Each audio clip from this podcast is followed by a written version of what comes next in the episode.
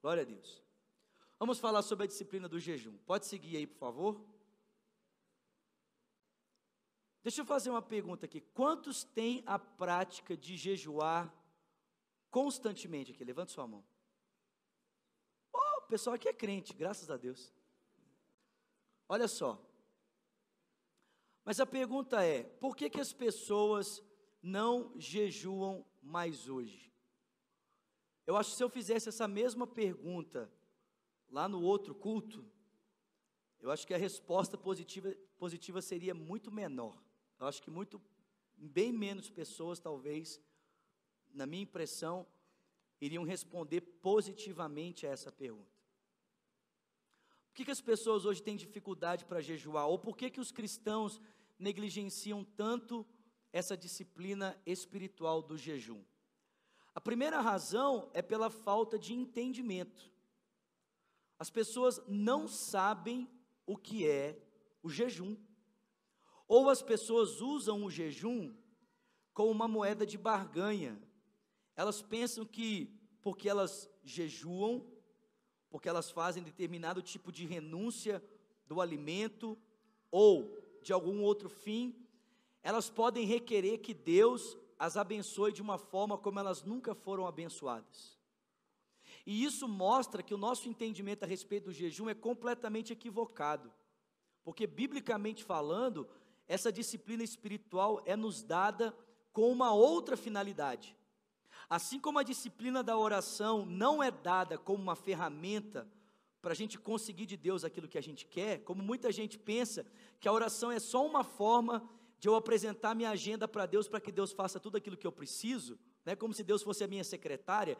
Eu acordo de manhã, Senhor, olha só, o meu dia é assim, vou fazer isso hoje, vou fazer aquilo, vou fazer aquilo outro, vou fazer aquilo outro, e olha só, eu estou te pedindo, por favor, me abençoe nesse dia, amém.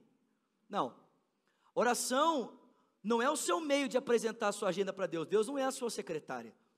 Oração é um relacionamento com Deus, aonde Deus, por meio desse relacionamento, faz com que a vontade dele seja feita na nossa vida e não com que a nossa vontade seja feita por Deus. A oração de Jesus não é seja feita a minha vontade, Senhor, na terra como ela é feita no céu. A oração de Jesus é seja feita a tua vontade na terra como ela é feita nos céus. Da mesma forma, o jejum é entendido de forma totalmente equivocada. E a gente vê pessoas jejuando e se entregando a essa disciplina, ou muitas vezes não se entregando a ela, porque muitas vezes não vem o resultado, portanto elas preferem não jejuar. Uma outra razão porque as pessoas não jejuam hoje é o cuidado exagerado que as pessoas têm consigo mesmo. A pessoa pensa assim: se eu fizer o jejum de uma semana, eu vou morrer. Vou morrer. Se eu fizer um jejum de uma semana, eu não vou conseguir trabalhar eu não vou conseguir estudar direito, eu, eu vou ficar fraco. E posso dizer uma coisa para você? Você tem energia armazenada aí no seu corpo, a não ser que seu índice percentual de gordura seja zero, mas você tem aí energia armazenada suficiente para fazer jejum pelo menos para uma semana, sem comer nada. E tem uns irmãos que até um pouquinho mais, não é, não é por nada, não, mas Sem ofender ninguém. Mas as pessoas, elas têm um cuidado, né? Exagerado com elas mesmas. Ou então, a pessoa começa a jejuar e a primeira fraqueza que ela sente, ela já quer abandonar o jejum. Nossa, eu senti uma tontura, eu acho que eu tenho que abandonar esse jejum. Não. Nós somos tão preocupados com a nossa saúde física, né? Nós, nós queremos tanto o nosso bem-estar físico que muitas vezes nós pensamos assim: ah, talvez não, vá, não, não, não, não tenha tanta valia assim a prática dessa disciplina. Terceiro, terceira razão por que as pessoas não jejuam é porque nós vivemos numa cultura em que as pessoas cultuam o prazer. Como é que alguém vai querer jejuar se ela vive para satisfazer os seus prazeres? Porque o jejum é o caminho inverso da satisfação do prazer. Quando você jejua, a tendência natural é o seu estômago doer, é você sentir mau hálito. Sim ou não? Por causa da fome. Pode chupar uma balinha, meu irmão. Se você sentir mal hálito, você pode. Ou então põe um cravo na boca, né? Ajuda. Amém, irmãos? Mas numa cultura em que as pessoas cultuam o prazer, em que a comida se tornou um meio de ter prazer, né? É a, é a famosa frase, né? Que a gente sempre fala: crente não bebe, mas come. Quer dizer, olha só, como muitas vezes os cristãos, principalmente os cristãos solteiros, né? Existe uma bitolação tão grande nos nossos dias, né? Porque existe uma ênfase tão grande na mídia do prazer sexual, que parece que o cristão, depois que ele converte, ele não pode ter prazer mais nenhum. Porque ele não, ele não pode, eh, se ele é solteiro, o casado, mergulha, irmão. Amém? Todo dia, toda hora, sem varar, fica livre, amém? Mas o solteiro, o solteiro, ou o que está, né, divorciado, separado, e não pode gozar dessa prática, ele pensa que ele não pode ter prazer mais em nada, ele não, não pode ter mais nenhum tipo de prazer. Ele não pode praticar um esporte, ele não pode dançar, ele não pode ver um bom filme, ele não pode ir numa boa peça, né? Vocês vão escandalizar se eu falar? Tem certeza? Não pode tomar uma boa bebida, né, não pode usufruir disso de maneira é, moderada. Aí, como o crente se priva de todos os outros prazeres, e para ele prazer é só sexo, sexo, sexo, sexo, sexo. Aí o que, que ele faz? Desconta onde? Na comida. Aí o prazer do crente é o quê? Comer. Vamos comer! E aí, irmão, crente não bebe mais mergulha na comida, come assim, e você pode, pode, pode perceber, alguns de nós torna a comida até uma forma de aliviar tensões interiores. Amém, mulheres? Quando chega a semana X, haja chocolate para te aguentar.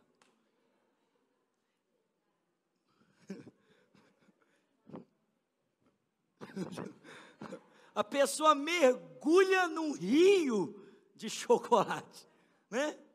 Mas nós usamos muitas vezes a comida como uma fuga.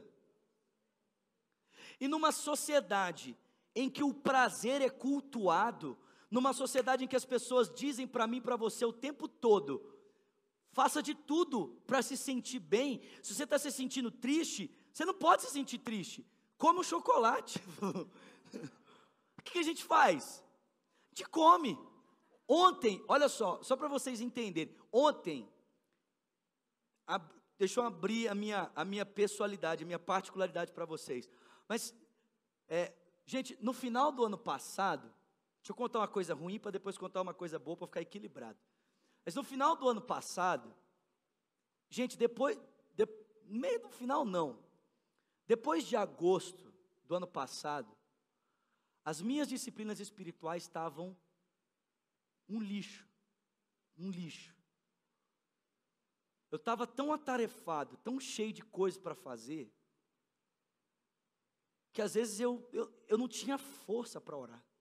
Eu ia orar e eu orava assim, Pai nosso que está no céu, santificado seja o teu nome, venha nosso teu reino, seja feita a tua vontade, seja amém. E eu dormia. Jejuar, necas. Eu estava praticamente um crente desviado, confessando o meu pecado. Mas quando chegou em dezembro, eu assisti aquele filme Quarto de Guerra. Alguém assistiu esse filme aqui? Se você não assistiu, irmão, na boa. O camarada vai no cinema para assistir Os Vingadores, mas não assiste Quarto de Guerra. Meu irmão, Os Vingadores é maravilhoso. Eu adoro. Mas o quarto de guerra vai mudar a sua vida, amém? Cara, eu assisti esse filme, velho. Nossa! Cara, quem não assistiu, assiste. Cara, esse filme fez alguma coisa comigo. Eu terminei de assistir esse filme, meu irmão, e a minha paixão por Deus ressuscitou, querido. O amor por Deus ressuscitou. E depois que eu assisti esse filme, velho, eu voltei para o meu quarto, eu falei assim, velho, cancela a agenda inteira, mas eu não vou deixar de orar. Cancela tudo. Eu não vou, eu, eu não vou dormir, mas eu vou orar. E, consequentemente, eu decidi também me dedicar à prática do jejum. Então, quando deu o dia 10 de janeiro desse ano, o Senhor me pediu, nos, nos últimos 21 dias de janeiro agora, um jejum de Daniel. Gente, vocês não estão entendendo. Cara, o que Deus está fazendo na minha vida de lá para cá, eu não sei nem te explicar, meu irmão. Só que, quando eu falo assim, o que Deus está fazendo na minha vida de lá para cá, não necessariamente significa que Deus esteja fazendo coisas boas. Significa que Ele está fazendo. E às vezes Deus vai tratar coisas com a gente, e quando Deus está tratando algumas coisas com a gente, dói. Você já sentiu dor de ser tratado por Deus? Quem nunca sentiu aqui? Senhor, dá essa dor para eles. Essa dor é uma dor maravilhosa. E ontem, irmão, ontem eu estava, ontem não, terça-feira. Terça-feira eu estava quebrado, irmão. Terça-feira eu estava assim, destruído. E aí eu cheguei lá no discipulado, o pessoal olhou para mim assim e viu que eu estava assim um pouco mais abatido. E o pessoal, o que, que foi? Nada. Tá tudo bem? Tá, tá tudo bem. Eu só estou passando por um processo de tratamento de Deus na minha vida. Mas a gente não quer sentir isso, porque a gente vive o tempo todo e em todo instante querendo se sentir bem, a gente quer se sentir bem. Eu quero sentir bem. Nós vivemos um tempo que as pessoas não podem ficar tristes mais, você não pode ficar triste. Se você chega no médico e fala assim, estou me sentindo triste, ele fala, toma um antidepressivo. Mas esses, essas três razões, muitas vezes, impedem as pessoas de jejuar. Amém? Mas, ainda assim, a Bíblia nos exorta, ela nos orienta a nós termos essa prática nas nossas vidas. Seguindo em frente, por favor. A pergunta é então: o que é o jejum? Quando ele se faz necessário? E qual a sua finalidade? Então a primeira pergunta é: o que é o jejum?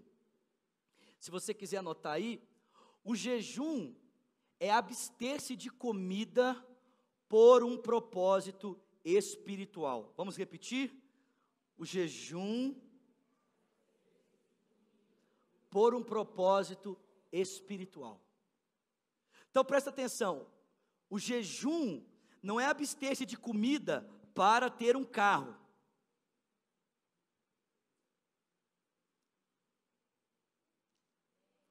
O jejum não é um propósito de abster-se de comida para conseguir uma promoção no emprego.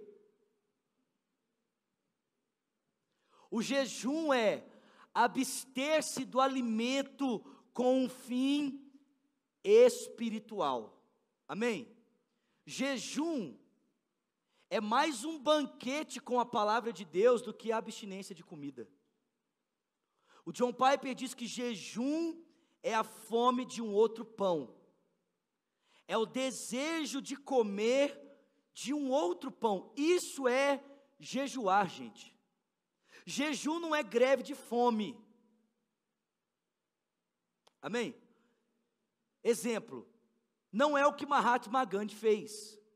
Fez uma greve de fome diante da sua nação, a fim de adquirir poder político para interromper a guerra, a agressão da Inglaterra contra os indianos. Isso não é jejum. Não é jejum. Jejum também não é, não é dieta.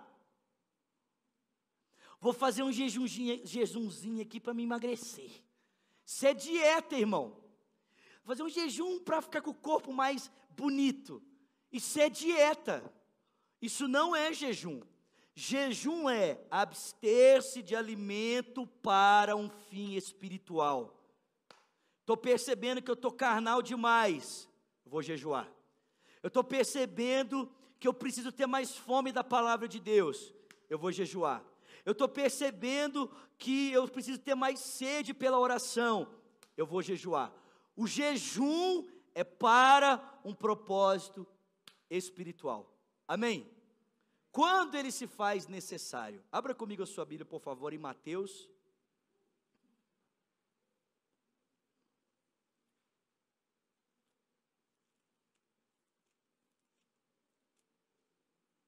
Capítulo de número 6.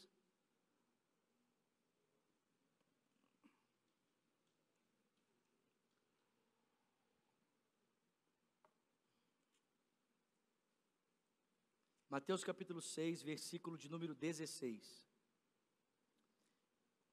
Eu vou ler aqui na versão NVI e depois eu quero ler na versão A Mensagem. Alguém tem essa Bíblia A Mensagem? Para leitura devocional, essa Bíblia é excelente. Para aquela leitura que você faz pessoal para ouvir a voz de Deus, essa Bíblia é excelente, tá bom? Mas eu vou ler aqui primeiramente na NVI. Mateus capítulo 6, verso 16 diz: Quando jejuarem, mostrem, perdão, não mostrem uma aparência triste como os hipócritas, porque eles mudam a aparência do rosto, a fim de que os outros vejam que eles estão jejuando. Então, só para a gente complementar o que a gente acabou de falar, o jejum não pode ser feito com a finalidade de obter outra coisa senão algo espiritual. Por quê? Porque senão entra dentro disso aqui que aconteceu. Os fariseus jejuavam e mostravam uma aparência abatida a fim de serem o quê? Reconhecidos. A proposta do jejum deles não era alcançar virtudes espirituais. A proposta do jejum deles era alcançar o quê? O reconhecimento das pessoas, o aplauso das pessoas. Jesus diz: se você jejua para ter esse tipo de coisa, a sua recompensa vai vir desse tipo de coisa. Agora, eu nunca vi jejum comprar carro. E nunca vi jejum comprar casa. Né? A não ser que você morra jejuando, economizando. né? Para pegar o dinheiro de tudo que você poderia comer para comprar um carro, uma casa. Mas o fim do jejum é outro. A proposta do jejum é outra. Jesus ele, ele continua dizendo aqui: Eu lhes digo verdadeiramente que já receberam sua plena recompensa. Ao jejuar, arrume o cabelo, lave o rosto, para que não pareça aos outros que você está jejuando, mas apenas ao seu pai que te vê em secreto. E o seu pai que te vê em secreto te recompensará. Olha o que a mensagem fala a respeito desse texto. Quando jejuarem para se cons, é, perdão, quando jejuarem para se concentrar em Deus, não façam disso um espetáculo. Vocês podem até conseguir os seus 15 minutos de fama, mas isso os tornarão mas isso não os tornarão santos. Se você estiver exercitando alguma disciplina espiritual no coração, haja normalmente diante dos outros. Lave bem o cabelo e o penteie. Escove os dentes e lave o rosto. Não é preciso nenhum artifício para chamar a atenção de Deus. Ele não vai deixar de ver você e ver o que você está fazendo. Ele te recompensará muito bem. Então, a gente não deve jejuar para ser visto pelas pessoas. Amém? Um outro texto, por favor, abra aí em Mateus capítulo 9.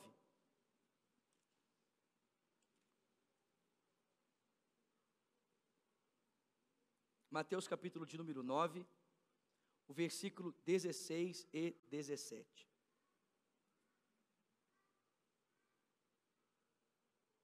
Ele fala assim: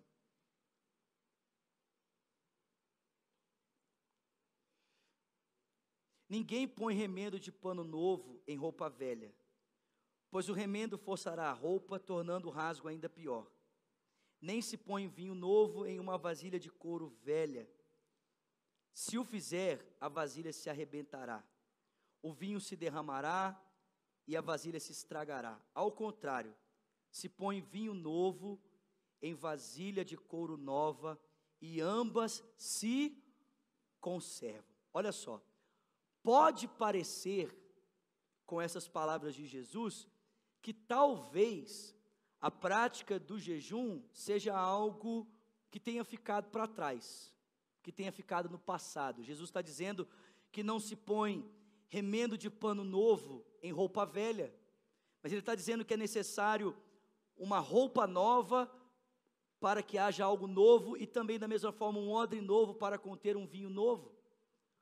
Mas a questão, gente, é a seguinte: Jesus não está aqui com essas palavras combatendo a prática do jejum ou combatendo as disciplinas espirituais. O que ele está combatendo aqui com essas palavras é a maneira equivocada de fazê-las. Ou seja, se nós não temos uma compreensão precisa a respeito do que são as disciplinas espirituais, realmente se torna ultrapassado, isso se torna algo que deve ser deixado para trás.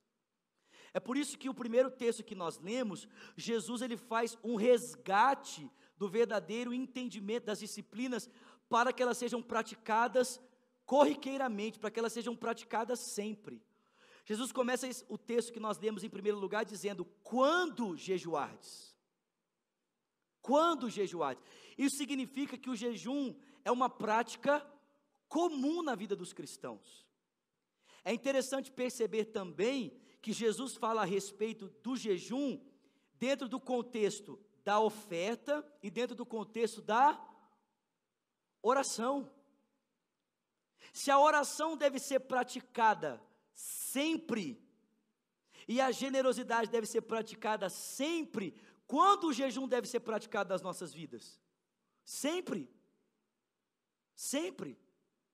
Nós devemos constantemente estarmos recorrendo à prática do jejum. A expectativa de Jesus é que o seu discípulo, um discípulo dele, siga o seu caminho. E seguindo o seu caminho, a expectativa de Jesus é que esse discípulo venha jejuar. É por isso que ele retoma o princípio do jejum, fala sobre a sua importância e o contextualiza para nós dentro de outras disciplinas que devem ser praticadas constantemente na, na minha vida e na sua vida. O odre novo aqui, gente, ou as coisas novas aqui, tem a ver com essa realidade perfeita em que o Filho de Deus a estabeleceu para que elas sejam praticadas na nossa vida. Quer dizer, porque os fariseus praticavam o jejum da maneira equivocada, ele se tornava inútil. Mas quando ele é praticado de maneira coerente, ele se torna então uma bênção para a minha vida e para a sua vida. Amém, gente? Em uma outra ocasião, só para me citar um texto aqui para nós seguirmos, em uma outra ocasião, o texto bíblico diz que os discípulos de João Batista se aproximaram de Jesus e de seus discípulos e perguntaram, né, mestre, por que que os discípulos de João Batista jejuam e os teus discípulos não fazem jejum? Vocês se lembram disso? E qual foi a resposta de Jesus? É que enquanto se estava com o noivo, não era necessário jejuar. Enquanto se tem o noivo, você não precisa jejuar. Mas Jesus disse: Mas vem dias em que o noivo será tirado, e então jejuarão. Olha só, gente. Enquanto Jesus estava com os seus discípulos, o momento da alimentação era o momento de regozijar-se na presença de Jesus. Não havia necessidade de se abster de comida enquanto a presença de Jesus estava juntamente com eles. Mas Após a ascensão do Filho de Deus, após a ressurreição e a ascensão de Jesus, quando você olha para o livro de Atos, você vai perceber que a prática do jejum era comum na igreja primitiva. O texto diz em Atos, capítulo de número 2, que os discípulos estavam a portas fechadas, orando, jejuando. Atos capítulo 1, Atos capítulo 2. Quando você olha para Atos capítulo 13, você vai perceber que era uma prática constante na igreja de Antioquia. O texto diz que estando eles orando e jejuando, disse o Espírito: Separai-me a Paulo e a Barnabé para a obra que eu os tenho chamado. Quando você olha para a vida de Paulo em 2 Coríntios capítulo 4, você vai perceber que o apóstolo Paulo tinha o hábito constante de permanecer em Jejum. Então, meu irmão, presta atenção. Quando é que o jejum se faz necessário? Quando uma causa impossível precisa ser resolvida, pastor. Não. O jejum se faz necessário em todo o tempo. O jejum se faz necessário em qualquer momento da sua vida. Não apenas quando tudo está assim, né? Porque a nossa tendência natural é jejuar naqueles momentos assim, né? Meu Deus, preciso de uma resposta urgente de Deus, vou jejuar. Não. A prática do jejum precisa ser constante na minha vida e na sua vida. Talvez você não tenha, preste atenção, talvez você não tenha a disposição para jejuar todos os dias. Mas de acordo com os documentos da igreja primitiva, a igreja primitiva jejuava pelo menos duas vezes por semana, toda quarta e toda sexta pelo menos duas vezes por semana. John Wesley, fundador do movimento metodista, ele não ordenava um pastor, não ordenava, sem que esse praticasse o jejum pelo menos duas vezes por semana. Então o jejum é uma disciplina constante. Você ora todo dia? Eu espero que sim. Você contribui com frequência, sim ou não? Então, na mesma frequência com que você se dedica à oração e à contribuição, você também deve se dedicar ao jejum. Seguindo, por favor, qual a sua finalidade? Qual é a finalidade do jejum? Olha só. É, é sensato reconhecer que a primeira declaração que Jesus fez a respeito do jejum, ele tratou dos seus motivos. Usar boas coisas para nossos próprios fins é sempre um sinal de uma falsa religião. Então, se nós estamos usando o jejum com o fim de conseguirmos algo bom, isso é uma falsa religião. Quão fácil é tomar algo como o jejum e tentar usá-lo para conseguir de Deus o que nós desejamos. Às vezes, se acentuam de tal modo as bênçãos e os benefícios do jejum, que seríamos tentados a crer que com um pequeno jejum nós poderíamos ter o mundo, inclusive Deus, comendo em nossas mãos. Seguindo em frente, por favor. O jejum deve ser sempre concentrar-se em Deus. Deve ser sempre de iniciativa divina e ordenado por Deus. Como a profetisa Ana, nós precisamos cultuar com o nosso jejum. Todo e qualquer outro propósito deve estar a serviço de Deus. Como no caso daquele grupo apostólico de Antioquia, que servindo ao Senhor e jejuando, devem ser ditos em um só fôlego. Spurgeon escreveu: Nossas temporadas de oração e jejum no tabernáculo têm sido, na verdade, dias de elevação Nunca a porta do céu esteve mais aberta, nunca os nossos corações estiveram mais próximos da glória central. Seguindo, por favor. Deus interrogou o povo no tempo de Zacarias da seguinte maneira: Quando jejuartes, acaso foi para mim que vocês jejuaram? Foi com efeito para mim? Se o nosso jejum não é para Deus, então nós fracassamos. Benefícios físicos, êxito na oração, dotação de poder, discernimentos espirituais, essas coisas nunca devem tomar o lugar de Deus como centro do nosso jejum.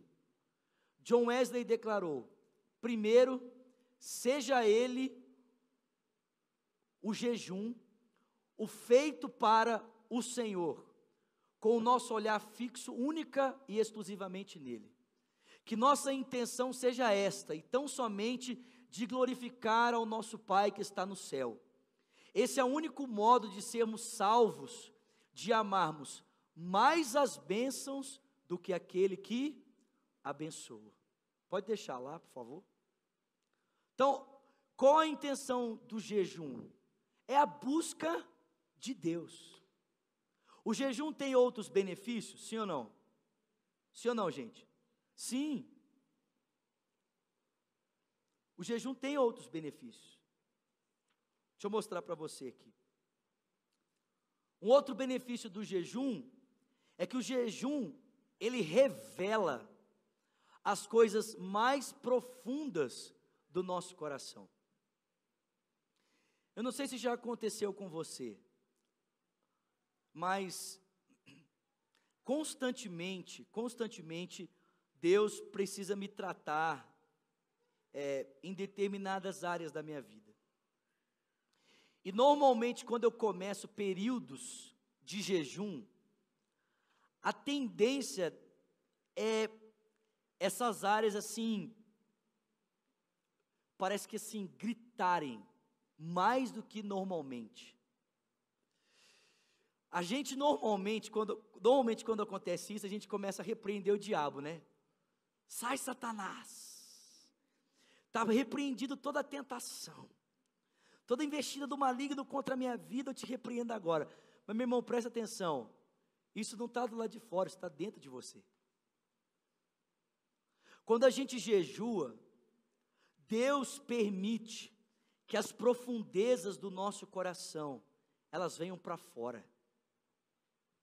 Às vezes aquele medo escondido, aquela ansiedade escondida, aquela necessidade compulsiva por sexo, por lascívia, por prostituição, por masturbação, por pornografia.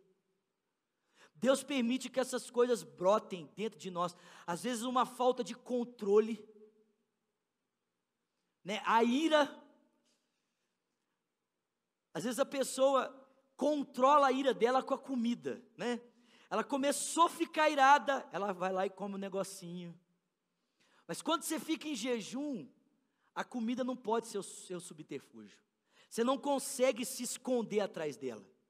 E aí todas essas essas áreas de fragilidade que ficam escondidas na dobra da nossa alma, elas vêm para fora. Nós jejuamos por causa do Senhor. A nossa primeira intenção é o Senhor, mas consequentemente, quando nós buscamos a Deus, quando nós olhamos para Deus por meio do, da prática do jejum, Deus revela o nosso coração. É por isso que, gente, o jejum, ele não traz apenas um sofrimento físico, ele traz um sofrimento de alma. Ele traz uma angústia para a alma. Porque além de você estar tá angustiado fisicamente pela falta do alimento, além de você estar tá angustiado fisicamente, talvez por aquele apetite que você sacia para dar aquela baixa, né, nas suas emoções, além da falta disso, você está vulnerável emocionalmente vulnerável. Por quê? Porque você está diante de Deus, e quando nós estamos diante de Deus, gente, a gente fica completamente vulnerável, a gente fica completamente frágil. A semana passada, assim, abrindo meu coração para vocês, semana passada eu estava aqui, gente, assim, totalmente frágil, totalmente vulnerável. Se eu pudesse sair correndo semana passada, eu tinha saído correndo me sentindo totalmente vulnerável, totalmente frágil, totalmente inseguro. Né? Às vezes, a segurança que eu, que eu, Vinícius, coloco no conhecimento, na boa desenvoltura, semana passada nada disso estava adiantando, eu estava aqui totalmente vulnerável, totalmente assim, diante de Deus, vulnerável, vulnerável pedindo assim: alguém, por favor, apaga a luz para mim sair correndo. Mas isso acontece conosco. Deus permite que a gente conheça um pouco mais o nosso coração. Deus permite que a gente possa olhar um pouquinho mais para dentro, de, dentro de si. O jejum também nos ajuda a perceber que a nossa vida não é sustentada por aquilo que nós comemos, ela é sustentada pela palavra de Deus. Jesus, quando foi levado para o deserto, essa é a razão de eu ter colocado essa foto, a foto de um deserto, para ilustrar o momento de consagração do Senhor. Quando Jesus foi levado para o deserto, gente, Satanás aproximou-se dele e disse: Você não é o filho de Deus? Manda que estas pedras se transformem em pães. Gente, olha só, se Satanás tivesse tentado Jesus espiritualmente ele teria conseguido algum êxito? Sim ou não? Gente, aonde Satanás conseguiria encontrar êxito na vida espiritual de Jesus? Se Satanás tentasse encontrar êxito na vida emocional de Jesus, ele teria encontrado lugar, sim ou não? Não. Ele havia acabado de ouvir o pai dizer: Tu és o meu filho amado. Mas, gente, todos nós temos um ponto de tensão na nossa vida: a nossa carne, as nossas vontades. Sabe o que Satanás estava dizendo para Jesus? Estava dizendo para ele, cara, você deve fazer a leitura da vida a partir dos seus instintos. Faça a leitura da vida a partir da sua vontade. Você teve fome? Come. Decida a sua vida a partir das suas necessidades. Só que Jesus disse para Satanás: Satanás, nem tudo na vida se decide a partir da vontade. Existe um outro parâmetro que rege, que sustenta, que direciona a vida do homem. Esse parâmetro é a palavra de Deus. Nem só de pão vive o homem, Satanás. Nem só de pão vive o homem, mas de toda a palavra que procede da boca de Deus.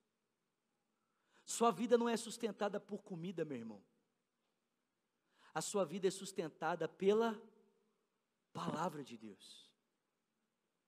Jesus disse em João capítulo 4: Uma comida eu tenho para comer que vocês não conhecem. Uma comida eu tenho para me alimentar que vocês ainda não entenderam. E a minha comida é esta: fazer a vontade do meu Pai e completar a sua obra. Gente, verdadeiramente Jesus estava alimentado da palavra de Deus. Verdadeiramente. Quando nós jejuamos, não apenas o nosso jejum deve ser voltado para Deus, mas há benefícios. Deus nos revela o nosso coração, nos faz perceber que a nossa vida é sustentada pela Sua palavra. O jejum nos ajuda a mantermos equilíbrio nas nossas vidas. Nos ajuda a perceber que nós não precisamos de comer tanto quanto nós comemos. Que eu não preciso comer essa quantidade de comida. Que o meu corpo se sustenta com uma quantia bem reduzida. Que eu não preciso de determinados alimentos para saciar a minha vontade.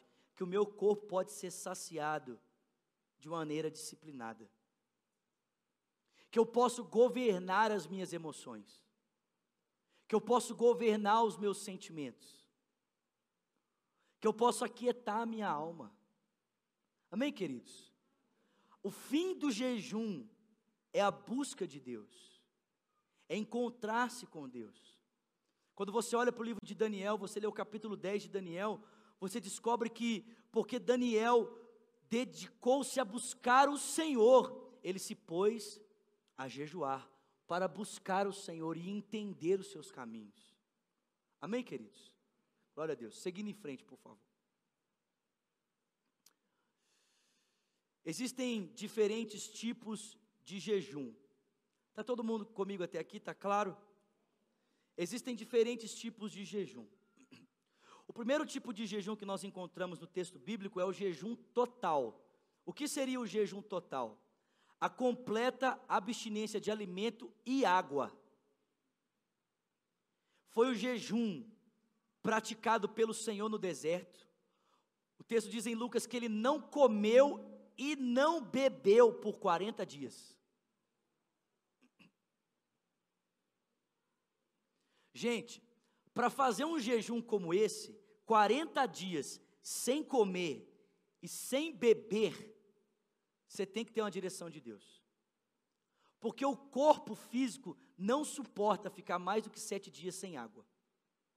Sete é muito, né? Não suporta. Então, para Jesus ter permanecido 40 dias, gente, escuta aqui, Moisés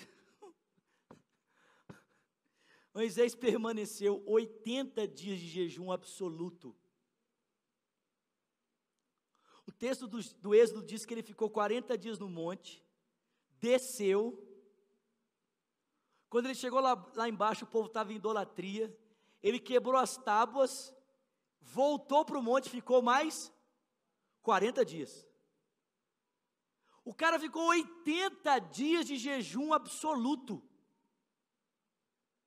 Meu irmão, só Deus sustentando mesmo. Sim ou não? Existe esse jejum total, que é o jejum que você fala assim: hoje eu não vou nem beber água, hoje eu não vou comer e não vou beber nada. Jejum total. Segundo, existe o jejum de comida, que é abster-se da comida, vou só beber água. Então você fica sem se alimentar de nada e bebe só água. Diga comigo, água. Água. Algumas pessoas falam que quando você faz esse tipo de jejum por muito tempo, é bom você beber. Como chama aquela outra água? Água? Não. Água de coco? Não. Água? Não. É, é um outro tipo de água com pH diferente. Esqueci o nome. Porque é uma água que não tem tanta acidez. Pra, ajuda a não queimar o estômago. Então você pode fazer esse outro jejum. Você corta a comida, fica só na água. Pode ser água de coco, pode ser água tônica, pode, mas é água. O ideal é água mesmo, né? E existe, gente, o jejum parcial. O que seria o jejum parcial? Seria como o jejum de Daniel. O jejum de Daniel, ele não se absteve completamente de alimento. Ele só comia frutas, legumes e verduras. Eu fiquei 21 dias comendo só fruta, legume e verdura. É por isso que eu estou magro assim. Né? O pessoal fala assim: o que aconteceu com você? Está doente? Não, estou jejuando. Eu emagreci uns 6 quilos em 21 dias. 6 quilos. Só comendo fruta, legume e verdura. Gente, olha só. O jejum parcial pode ser de outras coisas. Exemplo. O jejum parcial pode ser de televisão. Então vamos supor, você tem uma compulsão por televisão. Apesar de que Alguém aqui é compulsivo por televisão ainda? Levante sua mão. Eu acho que eu acho que a gente é mais compulsivo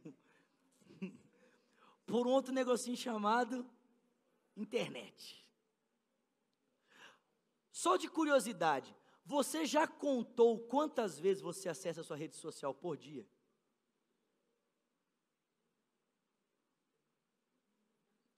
Escuta só, uma dica, tá? É uma dica. Eu estou fazendo 21 dias de jejum de rede social. Então, assim, aproveita e avisa o pessoal do culto que se eu não postar, não é porque eu não vou estar tá aqui, amém? Que o pessoal fica postando para saber se eu vou estar tá aqui. Porque tem gente que fala assim, é só vou se o pastor Vinícius estiver lá. Se o pastor Vinícius não põe, eu não vou. Né? Mas se eu não postar, não é porque eu não vou vir, não. Porque eu vou vir, eu já falei que eu não falto mais. Se eu não postar é porque eu não estou entrando em Twitter, Facebook, é, Instagram. Só estou entrando no raio do WhatsApp porque é ferramenta de trabalho. E olhe lá, porque eu estou ficando assim mais tempo fora dele do que nele, graças a Deus. Mas eu resolvi, presta atenção, eu resolvi contar quantas vezes eu entro na rede social por dia. Por quê? Porque eu não tirei o acesso a essas redes sociais à toa. Eu decidi o seguinte: todas as vezes que me der vontade de entrar no Twitter, no Instagram, no Facebook, alguma coisa, eu vou ler um texto bíblico. Eu vou ler um versículo da Bíblia. Então eu comecei a marcar na minha mão as vezes que me dá vontade de entrar na rede social. Então me dá vontade de entrar na rede social, eu leio um texto bíblico. Dá vontade de rede eu leio o texto bíblico. Eu tenho certeza que tem gente aqui que se fizer esse jejum um mês, vai ler a Bíblia toda em um mês. O cara vai ler a Bíblia toda. Porque assim, ele, ele vive na rede social. Então assim, vai ler, tipo assim, num dia só ele vai ler Gênesis, Êxodo, Levítico, Número, Deuteronômio, né, o Pentateuco todinho, de tantas vezes. Aí eu decidi, todas as vezes, por quê, gente? Eu não sei se é assim com você, mas eu queria que você fizesse essa experiência.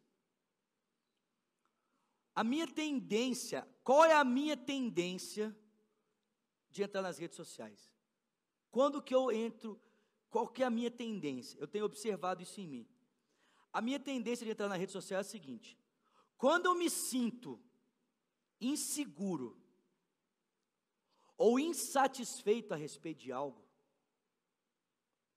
a minha tendência natural é buscar uma válvula de escape. Para onde que eu vou? Para a rede social. Essa é a minha tendência. Então vamos supor, estou numa reunião e eu tô assim, de saco cheio da reunião. O que é que eu faço? Rede social. Mas você já parou para pensar, ou você já se perguntou o porquê dessa inquietação? Por que, que às vezes você fica tão inquieto e tão desconfortável quando as coisas não estão acontecendo da forma como você gostaria que elas estivessem acontecendo? Você já parou para pensar que isso pode ser um desejo excessivo de ser Deus? De querer que todas as coisas sejam da forma como você deseja que elas sejam? E que quando o mundo à sua volta não está como você quer, você constrói o mundo ideal para você na sua rede social?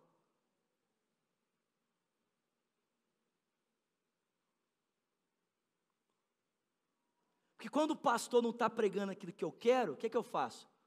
Aí eu entro na minha rede social, porque lá eu tenho um mundo do jeito que eu quero. Eu vou ler as coisas que eu quero ler. Eu vou ler os comentários que eu quero ler. Sabe o que é isso? Isso é um desejo de ser Deus dentro de nós, de construirmos a realidade à nossa volta da forma como a gente quer.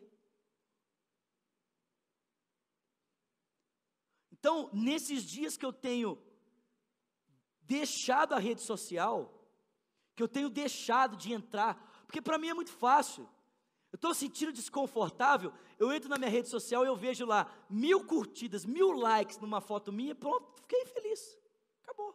Fiquei feliz de novo. Ou eu posto uma pregação minha lá e vejo 500 visualizações, fiquei feliz de novo. Acabou construir o meu mundo perfeito que gira em torno de mim, né? Onde tudo gira em torno das minhas necessidades, onde tudo gira em torno do meu reconhecimento, onde as pessoas vivem para satisfazer as minhas vontades. Sou Deus. Nesses dias, eu tenho cortado isso em mim de que maneira? Texto bíblico. E sabe o que eu tenho, sabe o que, que eu tenho buscado ler? Provérbios e Eclesiastes. Por quê? Porque são dois, e pensando em, em Jó. Por quê? Porque são livros que mostram que nem sempre a realidade vai ser como eu quero. Pelo contrário, às vezes Deus propositalmente vai fazer com que a realidade à minha volta seja completamente da forma como eu desejo, para que eu saiba que Ele é Deus e eu não sou nada. Para que eu saiba que o meu lugar é o lugar de servo e não de senhor que eu não tenho um Deus trabalhando ao meu favor, mas sou eu que tenho que trabalhar em favor das causas de Deus. Deus está me botando no meu lugar. Então, o jejum parcial pode ser dessas coisas. Exemplo, se você não tem dificuldade de ficar sem comer, não faz sentido nenhum você jejuar de comida. Exemplo, uma menina que tem tendência à anorexia. O que, que adianta eu falar para ela assim, filha, fica sem comer? Ela, ah, ela vai vibrar. É isso mesmo! né? E se bobear, ela ainda vai dar anorexia para bulimia ainda. Agora, chega para um gordinho. O irmão já falou ali atrás, sangue de Jesus, misericórdia. E fala assim para ele. Na verdade, você não deve falar, mas pense em Deus falando com essa pessoa. Você precisa se abster de comida. Será que vai ser difícil para essa pessoa?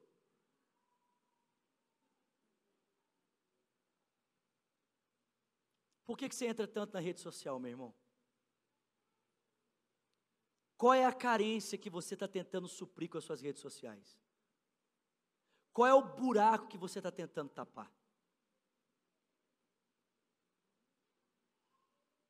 Porque vamos ser sinceros, gente. Todos nós aqui somos carentes, todos nós somos pecadores, todos nós temos um vazio existencial. E todos nós tentamos preencher isso de alguma forma. Presta atenção, a gente vive num mundo que tenta nos distrair desse vazio o tempo todo. Por que, que você acha que existe tanto entretenimento no mundo à nossa volta? É exatamente para que você não perceba esse vazio aí dentro. Por quê? Porque é exatamente a percepção, de, a percepção desse vazio que levará você para perto de Deus. Quanto mais vazio você se perceber, tanto mais você vai desejar o Senhor. Quanto mais vazio você se perceber, você vai descobrir que só Ele pode preencher você de fato. Agora, se a gente fica tapando esse buraco dentro de nós, com distrações. Sabe quando nós vamos perceber a importância de Deus na nossa vida? Sabe quando? Nunca! Nunca! Você nunca vai perceber por quê? Porque Deus se torna um acessório trivial, um acessório necessário para o ambiente do culto, um acessório necessário para a reunião. Deus não é necessário para outras coisas, por quê? Porque para outras coisas você tem o seu Facebook, para outras coisas você tem o seu WhatsApp, para outras coisas você tem o cartão de crédito. Quando eu me sinto vazio, eu vou para o shopping e compro tudo que eu quero. Acabou. Quando eu me sinto vazio, eu pego e como aquilo que eu quero, eu vou lá e como mesmo. Quando eu me sinto vazio, eu vou lá para masturbação, eu vou lá para pornografia, eu, eu, eu faço sexo com alguém, eu vou lá, me deito com alguém, faço sexo, acabou meu vazio, volto para casa, uso o corpo da pessoa, ela me usa, fica tudo certo. Mas nesses dias de privação, cara, Deus. Tá Irmão, a única a única reação possível a isso são as lágrimas. Você não tem nem palavra para orar. Você fica tão envergonhado diante de Deus que as suas lágrimas oram por você. Suas lágrimas falam por você.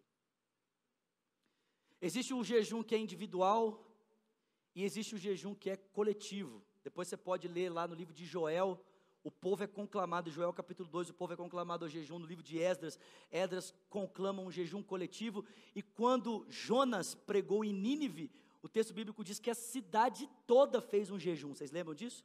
A cidade toda fez um jejum coletivo. E para nós encerrarmos aqui hoje, como é que você, então, como é que você faz a prática do jejum, tá? Então, só para fazer a retrospectiva, o que é o jejum? O que é o jejum? Fome de Deus, fome da palavra de Deus. É um desejo por coisas espirituais, é querer se abster de comida para ter coisas espirituais. Amém? Quando se deve praticar o jejum? Sempre, sempre, sempre. Eu conheço um pastor, não vou falar o nome dele, mas eu conheço um pastor que o ano passado, o ano passado, ele jejuou mais da metade do ano. Então o ano tem 365 dias, ele jejuou a metade. Esse ano, sabe o que Deus falou para ele? Você vai jejuar todo dia. Porque terminou o ano, ele terminou o ano assim, sou demais. Sou cara. Jejuei mais da metade do ano. Deus falou para ele: Ah, você é tão bom assim? Então jejua o ano inteiro. Aí ele falou: Não, Senhor, eu não sou nada. Ah, você não é nada? Vai jejuar o ano inteiro. E tá ele lá, ó. Quando o jejum é necessário, sempre. Com qual finalidade? A busca de Deus. conhecer um pouco mais de si mesmo, perceber a importância da palavra que sustenta a nossa vida, a importância da palavra de Deus em nós e equilíbrio nas nossas vidas equilíbrio. Ô, gente, você já parou para pensar? Olha só, você tem coragem de pagar uma academia para emagrecer, você tem coragem de pagar um nutricionista para fazer uma, uma, uma dieta alimentar, mas fazer o jejum de graça você não faz. O jejum vai ensinar você a ser disciplinado com a sua alimentação, vai ensinar você que você não precisa comer tanto, que você não precisa comer tudo isso. Vai disciplinar as suas emoções. Como é que nós escolhemos o jejum? Primeiro, defina o objeto. Como assim, pastor? O que é que pega mais para você? Normalmente, Deus vai nos pedir jejum das coisas que nós mais gostamos. Exemplo, eu adoro refrigerante. Tchau, irmão. Perdeu. Eu adoro comer, pastor. Perdeu, irmão. Eu amo a minha rede social. Vai ficar sem ela. Normalmente são as coisas que têm mais inclinação do meu coração. Pastor, eu amo tanto a igreja, pode jejuar da igreja? Ô crente, vigia, né? Toma vergonha na sua cara no nome de Jesus. Segundo, defina um período. Vou fazer o jejum de tal hora a tal hora. Um conselho, um conselho. Se você decidir jejuar um dia jejum total. Assim, vou fazer um jejum total, um dia. Exemplo, nesse carnaval agora, vou aproveitar esses dias que eu terei uma folga, vou tirar um dia para orar e ler a Bíblia. E nesse dia, eu vou jejuar. Uma dica. Você faz a alimentação da manhã e almoça. Não precisa falar assim, nossa, vou comer tudo para não passar fome. Não.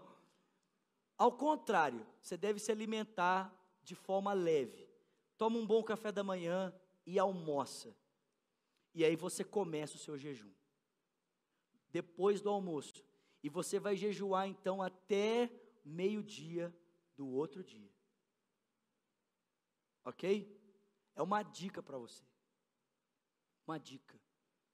Eu gosto muito de dormir. Hum. Então talvez Deus peça algumas horas do seu sono, amém? Em jejum, para você orar. Terceiro, terceiro, nós vamos encerrar. Observe-se a si mesmo. Escuta aqui, gente. Observe-se a si mesmo. Normalmente em períodos mais longos de jejum, como 21 dias, 40 dias, é uma boa oportunidade para você parar para se observar, para você parar para olhar para dentro de si. Exemplo, eu nunca tinha imaginado que a rede social fosse isso para a minha vida. Nunca tinha parado para pensar isso. Eu nunca tinha imaginado. A rede social me dá, me dá a sensação de onipotência. A, a, a rede social me faz sentir totalmente poderoso.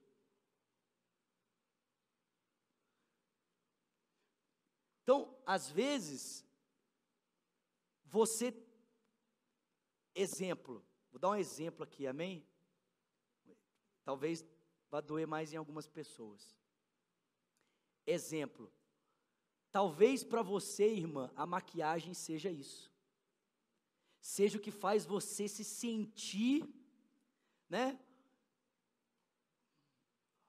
Você se esconde atrás da maquiagem. E não adianta falar assim, Ah, para mim não faz a diferença, então vem sem maquiagem. Então vem sem. Então fica aí um mês sem maquiagem. Se não faz diferença, ah, isso, isso para mim isso não tem nada a ver. Então fica um mês sem maquiar. Ou aquela aquela chapinha, sabe? A, a escova. A pessoa faz a, a pessoa faz a escova.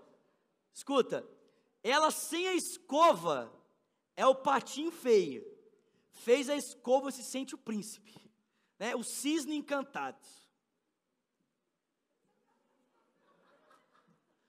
Você já parou para pensar o tipo de poder que esse, que esse negócio está exercendo na sua vida?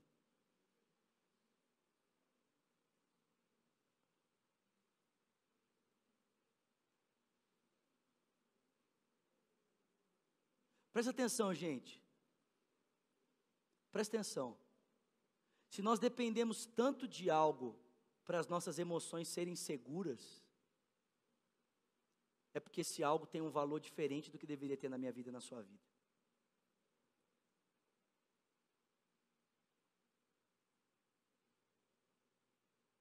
Se nós precisamos tanto, não, se eu não tiver isso, esse algo está ocupando um lugar diferente na minha vida e na sua vida. Observe-se a si mesmo. Faça anotações. Você vai estar tá orando, cara. E Deus vai te falar coisas. Anote essas coisas. Passe a se observar. Passe a fazer uma leitura de si mesmo. Olha só, sabe por quê? Eu, eu vou encerrar aqui. Sabe por que, que nós temos uma igreja tão doente em que as pessoas não têm a liberdade de compartilhar suas fraquezas uns com os outros? Porque ninguém consegue enxergar a si mesmo. Porque se a gente se enxergasse mais, percebesse quão miseráveis nós somos, nós seríamos mais flexíveis com as misérias do outro. Mas porque nós não, porque a gente não se enxerga, porque a gente se acha bom demais, porque a gente bate no peito, se sente superior aos outros, quando alguém apresenta um comportamento ruim, a gente é o primeiro a querer apontar o dedo. Desce desse salto. Joga uma água nesse cabelo, tira a maquiagem do seu rosto, você vai perceber que você é igual a todo mundo. Você não é melhor do que ninguém, você não tem o direito de tripudiar ninguém, de falar mal de ninguém. Você é igual a todo mundo. Anda a pé como todo mundo, tira esse sapato do seu pé, pisa no chão. Você vai perceber que você é tão humano como todas as pessoas. Sabe por que Deus às vezes permite que a gente tenha um encontro com as nossas fragilidades? Para a gente lembrar que a gente ainda é gente. Porque esse mundo vive para fazer o que a gente pense que a gente é Deus. Anote essas coisas, meu irmão. Anote. Lembre-se de, delas. Porque quando alguém precisar de você, você vai ser humano para essa pessoa. Porque é de um outro ser humano que ela está precisando. O, o, Senhor Jesus Cristo, o Jesus, eu falo, o Jesus, né? O Senhor Jesus se fez homem, gente. Nós temos aqui um monte de homem querendo ser Deus quando aquele que era Deus resolveu ser homem. Calbart falou isso. Fica de pé no seu lugar.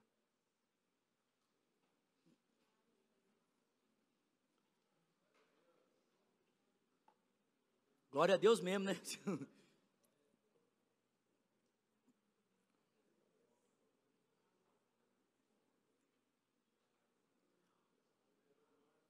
Deixa eu, deixa, eu, deixa eu dar umas dos meninos aqui também, né?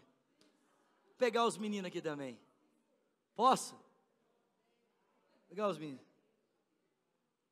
Se você precisa da camisa apertadinha, se você precisa do tênis tal, da marca tal. Nossa, essa semana o Espírito Santo falou comigo assim: para que você tem esse tanto de roupa aí? Foi porque eu uso. Falei, ah, é? Você usa? Então abre o seu guarda-roupa aí. Aí eu abri. Falei, quanto tempo faz você não usa essa aí? Ah, Senhor, eu nem lembro quando foi a última vez. Então você vai dar. Porque o que está ficando aí guardado vai servir outras pessoas. Eu comecei a tirar, irmão. Comecei a tirar. Comecei a tirar. Eu só não tive a coragem Que eu ainda, eu ainda quero fazer isso. De assim, ficar lá assim com o mínimo, o mínimo do mínimo do mínimo. Tipo assim, mostrar para mim mesmo, você é capaz de viver com isso aqui, e isso aqui, e isso aqui. É, só, não tive coragem disso aí. Mas eu tirei muita coisa, irmão. Oh, mas se eu não botar essa roupa, se eu não botar esse sapato, se eu não botar essa camisa, você é o valor da sua roupa? Você vale pouco, hein, meu irmão? Se você vale o que você, o que você veste, você vale muito pouco, querido. Muito pouco. A gente não precisa disso. Mas é o jejum que vai ajudando a gente a disciplinar o nosso coração. Amém? Queria desafiar você a sair daqui nessa noite decidida a fazer um jejum. Não sei se total, não sei se parcial.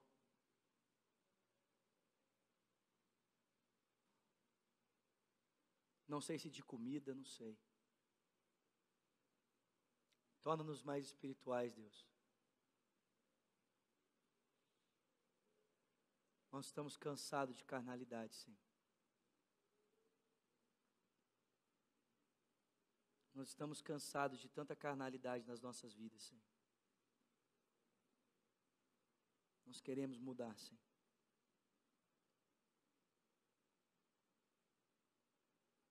Nós queremos mudar. Ajuda-nos, ó Deus. Ajuda-nos, ó Deus. Em nome do teu filho Jesus Cristo nós oramos. Agradecidos. Amém. Que a graça do nosso Senhor Jesus Cristo, o amor de Deus o Pai, a comunhão e o consolo do Espírito, seja com o povo de Deus, desde agora e para sempre. Amém.